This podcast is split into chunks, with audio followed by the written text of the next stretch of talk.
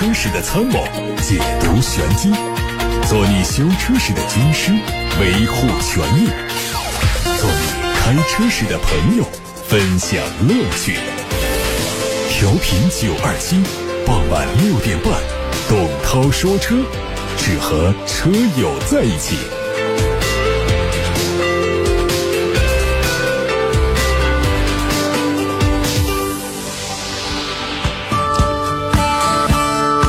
问候各位车友，端午安康！我是董涛，今天节目照常直播，欢迎大家在收听的同时把选车用车的问题发到直播间零二七八六八六六六六六开通热线，还有董涛说车微信公众号可以图文留言。今天董涛说车节目啊，给大家准备的内容呢还比较丰富。首先是中保研发布了九款车型的碰撞结果，第二个呢是重庆车展已经是开幕了，在车展的现场呢，我们梳理了几款产品。新车上市，会介绍给大家。另外呢，还向大家推荐几款自主的 SUV，而且这几款 SUV 啊，虽然是国产品牌、自主品牌，但是呢，它需要排队，甚至有的还需要加价，非常火爆。是哪几款车？待会儿啊，给大家揭晓。然后，如果还有时间的话呢，还会向大家推荐几款美式 SUV，以及推荐一下几款在国内卖的最好的 MPV。我们一条一条的往下看。首先说一说中保研发布的这个碰撞成绩。中保研刚刚发布了2020年的第二批车辆碰撞成绩结果。这个批次总共涉及到八个品牌九款车，分别是上汽大众的途昂、北京奔驰的 A 级、比亚迪的汉 EV，还有比亚迪的宋 PLUS，广汽丰田的威兰达、北京现代的胜达、天际 ME7、荣威的 MX8 和吉利的领克零五。在碰撞测试的成绩单上，我们看到这九款车型都在偏置百分之二十五碰撞、顶压、座椅头枕、车外行人这几个项目上都获得了优秀的成绩。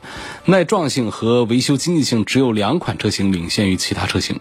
首先看一下奔驰 A 级，奔驰 A 级作为奔驰品牌的入门车，它的安全性问题也是受到不少网友的关注。这次参与碰撞的是二零二零款的 A 幺八零 L 运动版。耐撞性和维修经济性指数是比较差的，车辆的辅助安全指数是良好，车内的成员安全指数和车外行人安全指数都是优秀。其中侧面碰撞当中，奔驰 A 级得分是 A，良好。主要原因是碰撞之后主驾车门打开，碰撞过程中驾驶员躯干受伤，所以它是一般。目前呢，中保研已经对奔驰 C 级、GLC 和 A 级进行了碰撞测试。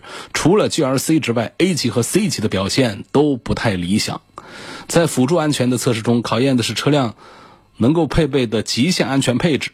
显然，A 级在这方面要吃亏。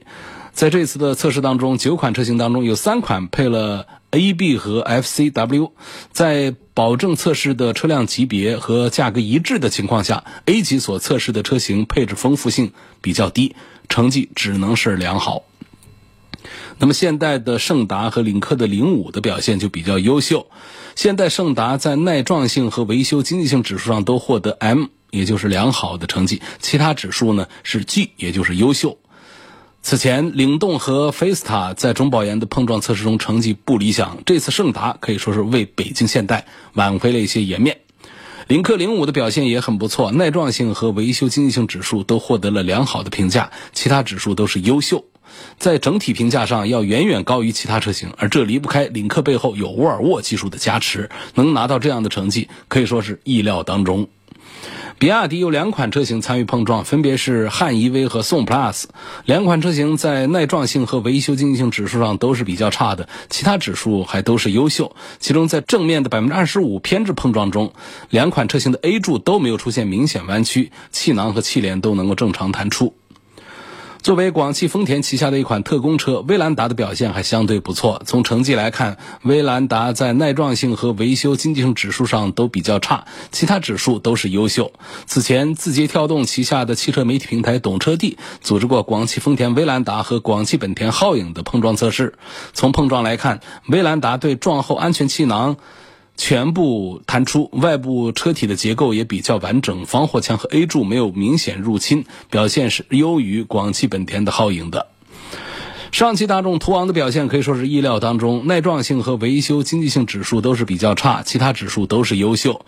比较可惜的是，上汽途昂在这次正向尾部碰撞的测试中拿了全场最高分二十二分，但是在正面的低速碰撞中，大众途昂因为比较早的爆开了安全气囊，导致车辆在后续的维修经济性上是大打折扣，在维修经济性上拖后腿，导致了最后的综合结果是评为较差。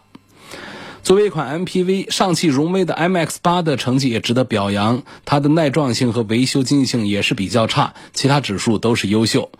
最后一款车是造车新势力，来自天际汽车的 ME7，它的碰撞表现呢跟上述车型很类似。从中保研发布的碰撞成绩来看，九款车型在车内成员安全指数和车外行人安全指数上都获得好评。现代胜达和领克零五在耐撞性和维修经济性上获得了良好的评价，其余车型都是比较差的评价。在碰撞辅助安全方面呢，只有奔驰 A 级评价为良好，其余都是优秀。总体来看，这次发布的九款车型的碰撞测试成绩还是相对不错的。至此。中保研2017版规程测试车辆已经全部完成了测试和发布。未来中国保险汽车安全指数将按照2020版的测评规程开展工作，对于车企的挑战也会进一步的提高。我们一起来盘点一下，在这次重庆车展上，在6月12号啊，2021重庆车展就已经开幕了。在这一届车展上呢，有几款。新车值得跟大家介绍一下。其实从这个车展的现场来看呢，重庆车展呢已经从从这个传统的汽车展销啊，成为了一场全民参与的汽车嘉年华。这也反映出啊，我们西部地区已经成为中国最具有活力的汽车市场。我们盘点几款在本届重庆车展上的重磅新车，来看一看有没有你喜欢的。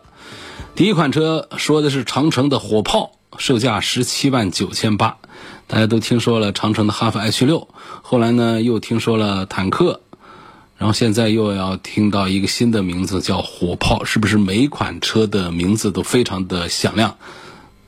要想复制坦克三百的成功，并不是动动嘴皮子就能做到的。在这届的重庆车展上呢，长城火炮上市，售价十七万九千八。这个火炮也是诞生在坦克平台上，它用了双门单排的设计，在今年的上海车展上已经亮相过，外观是非常非常的硬派的，搭配了很多的原厂的越野套件。和普通版的长城炮相比呢，它的车长和轴距都缩短了，所以灵活性会更强，攀爬能力会更好。它的动力方面用的是 2.0T 加 8AT 的组合。八 AT 用的是 ZF 的八速的手自一体变速箱，而且分时四驱呢是博格华纳的。最重要的是，长城火炮的底盘离地间隙达到了将近二十五公分，接近角和离去角分别是达到了三十四度和二十六度。这样的数据来讲，通过性能会更强大。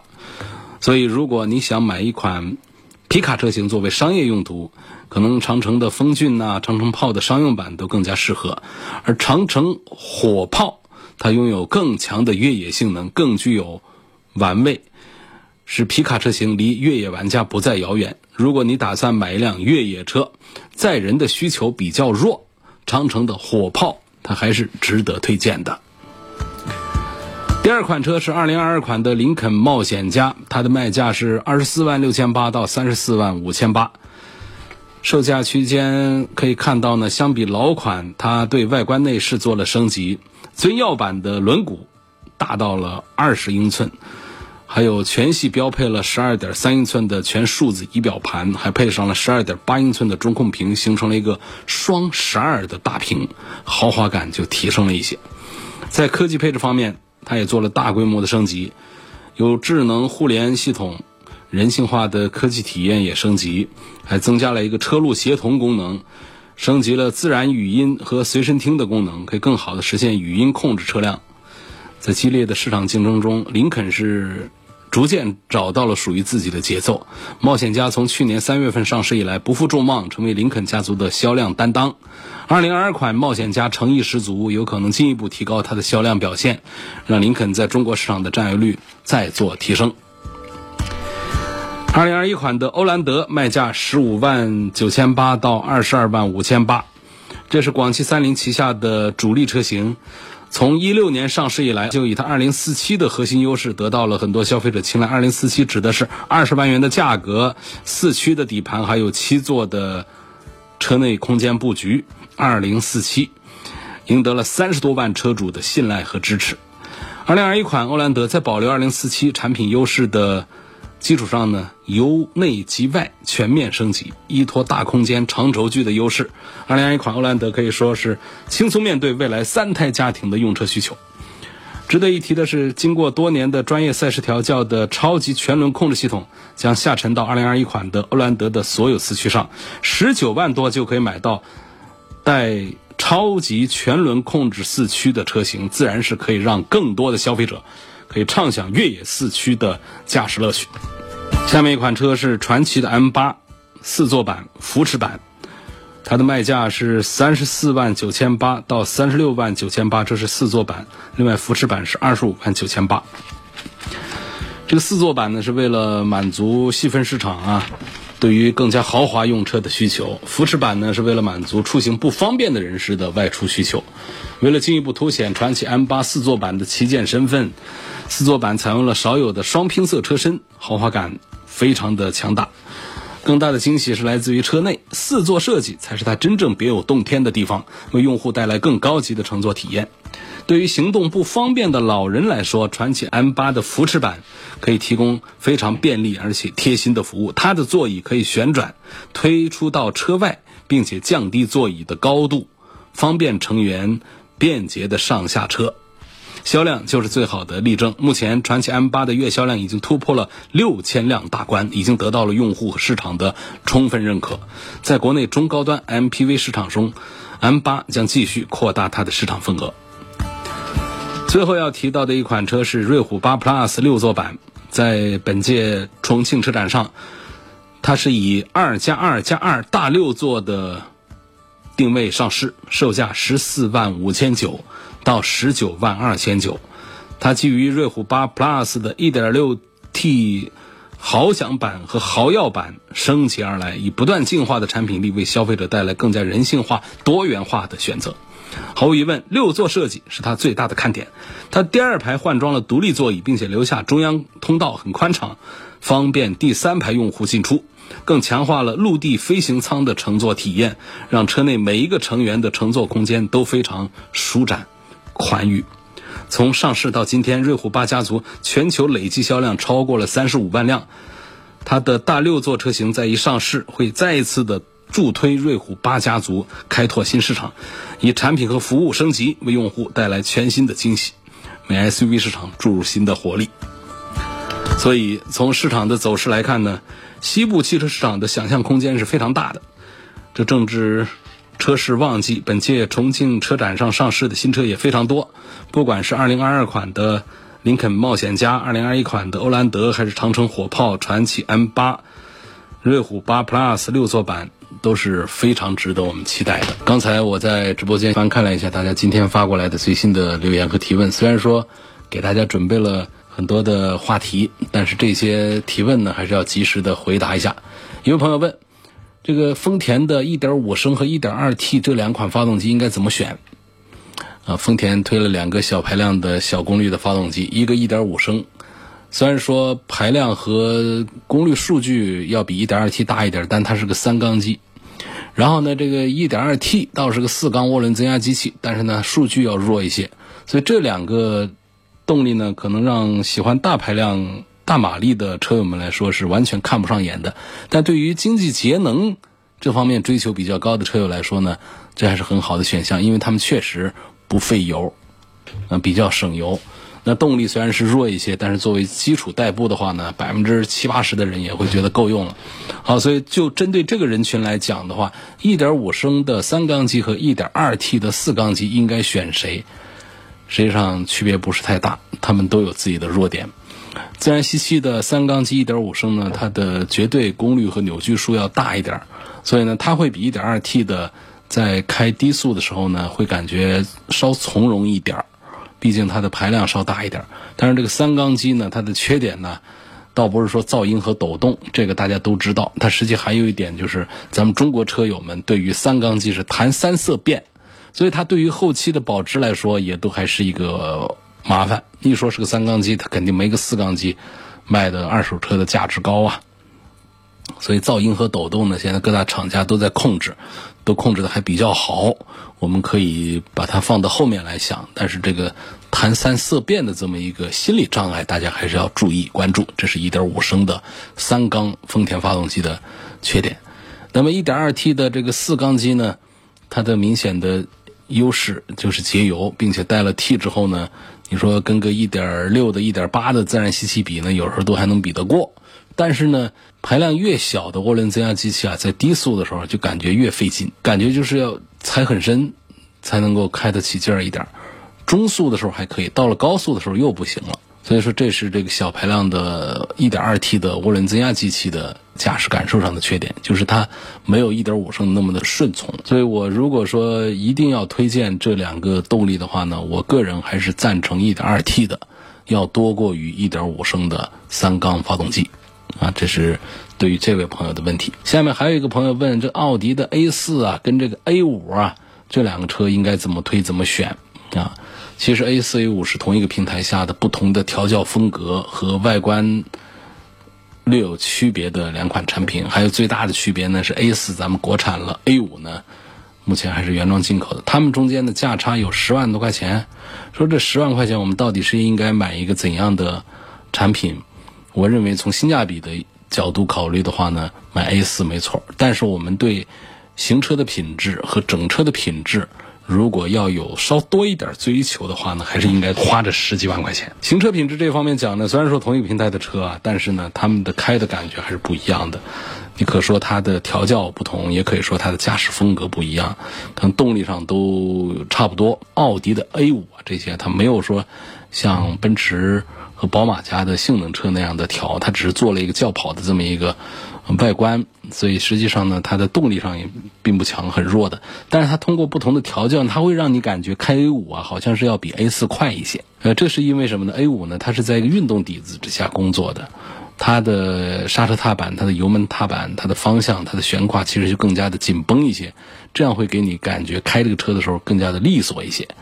所以这就是 A 五和 A 四在风格上的很大的区别，一个就是它的驾驶的感受，另外一个呢，我们可以在外观上找到它的一些不同。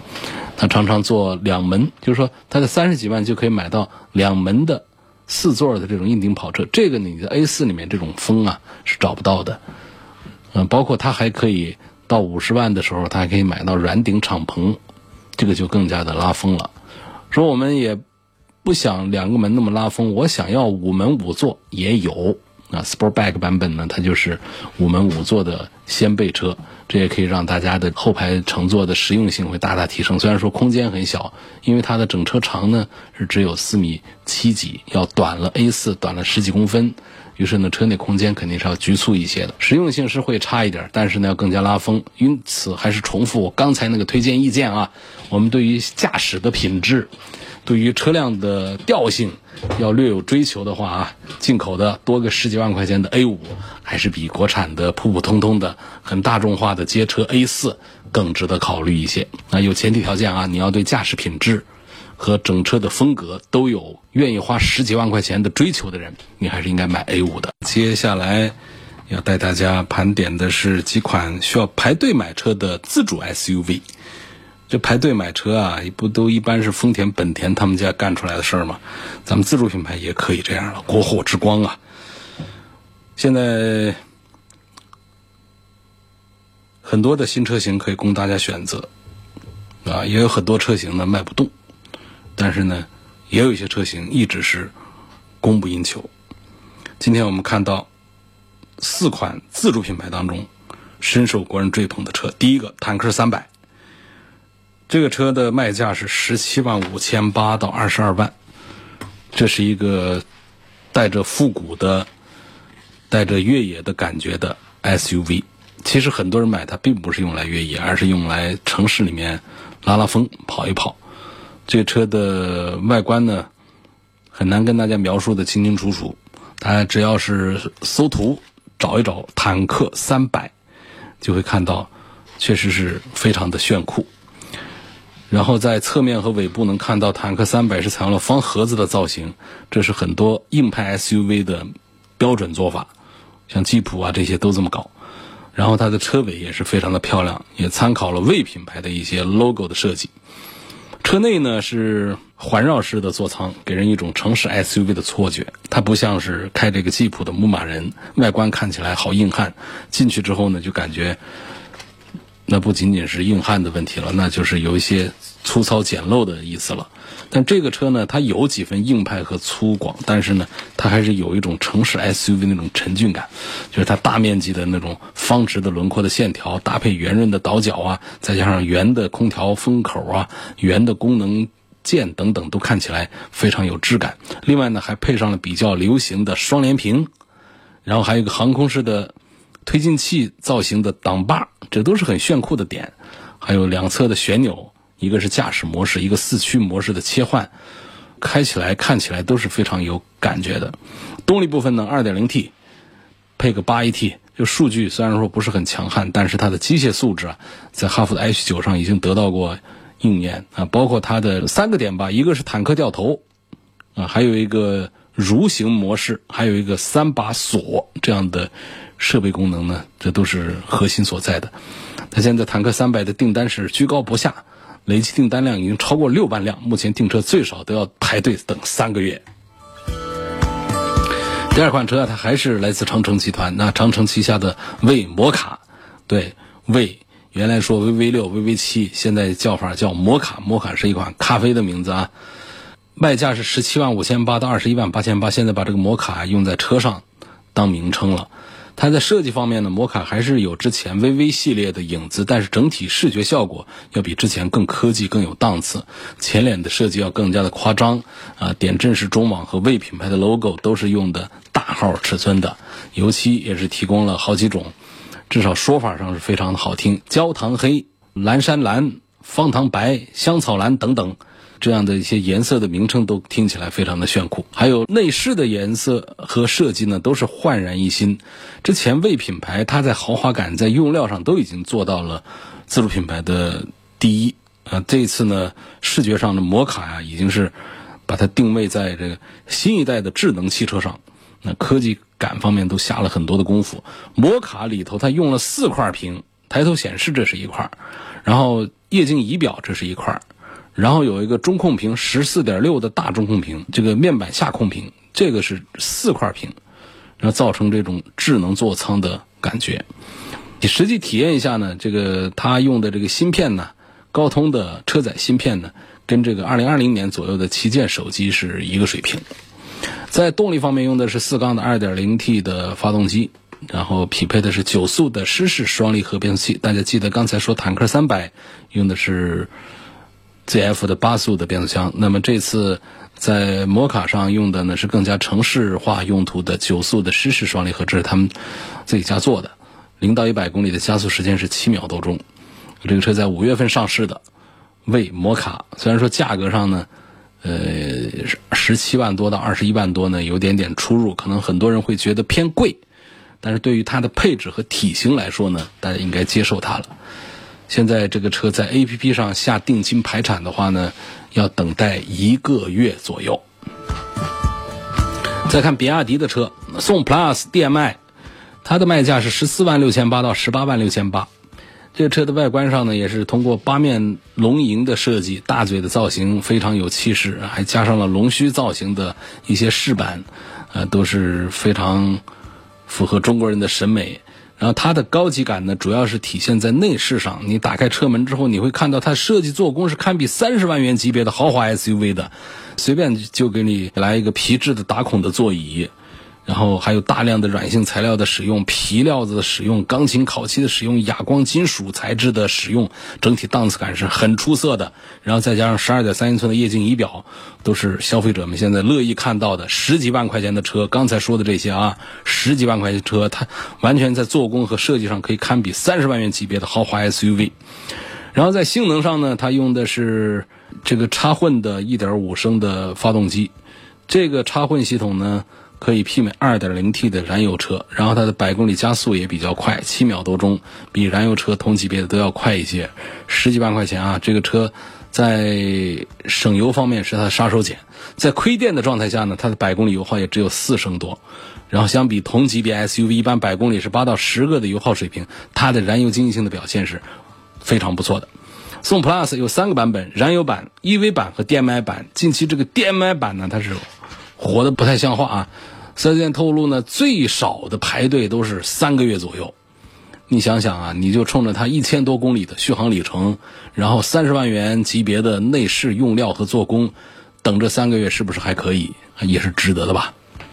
好，最后一款车呢，要说到的是理想 ONE，呃，它的卖价是更贵一点，三十几万。那理想 ONE 呢，采用了大量的简洁流畅的设计风格，然后理想汽车也是看清楚了市场，它七座 SUV 市场呢，呃，因为现在大家庭出行的需求是越来越多，但是在新能源车市场上是比较少，所以说这个理想 ONE 呢，它用它超过五米的车长为车内提供了足够多的空间之后呢，它就。做成了一个增程式的电动的七座 SUV，为大家庭的绿色出行提供贴心的便利。车里有四块屏构成一个智能座舱，四块屏明确分工，各司其职啊。它们的内容也可以通过手势非常方便的做交互。另外还有三辐式的方向盘，看的也顺眼。另外还有车载人工智能也做了一些升级。作为中期改款，它动力也有调整，纯电的续航里程提到了一百八十八公里。另外呢，还增加了一个外放充电的功能。根据直营店的消息啊，提车的时间呢，根据配置的不同，在两个星期左右，全款贷款都一样啊。看来现在买新车呢，已经没有以前那种全款马上开车走的节奏了。这说的是四款自主品牌卖的比较火，还在排队等车的 SUV，他们分别是理想 ONE、比亚迪的宋 PLUS DM-i，还有长城旗下的两款车，一个是魏摩卡。还有一个是坦克三百。各位正在听到的是每天晚上六点半到七点半直播的董涛说车。今天设定的几个话题呢，还有一个任务没有完成，就是推荐几款美式的 SUV。但是呢，因为这个时间呢，现在还剩下四分多钟，我没有办法展开说。还有五月份的 MPV 排行榜的话题，也只能是留到明天来跟大家说。但是今天呢，跟大家可以先聊一聊，明天我们会讲什么话题啊？三款美式 SUV 推荐给大家，一个呢是福特的探险者，另外呢还会说到一个开拓者，最后还会说到一个林肯的飞行家。好，五月份的 MPV 排行榜呢，已经是在董涛说车的微信公众号上做了发布。五月份的 MPV 啊，销量还是比较的火爆。明天带给大家介绍的是排名前五的火爆 MPV，它们分别是五菱宏光、别克 GL 八、广汽传祺的 M 八、五菱凯捷，还有本田艾力绅以及本田的奥德赛。这是为大家做的明天董涛说车节目的话题预告了。今天就到这儿结束，感谢大家收听和参与晚上六点半到七点半钟直播的董涛说车。错过收听的可以通过董涛说车的全媒体平台找到往期节目的重播音频。董涛说车的全媒体平台广泛入驻在微信公众号、微博、蜻蜓、喜马拉雅、车家号、易车号、百家号、微信小程序梧桐车话等等平台上，都是找到董涛说车的专栏就可以找到我。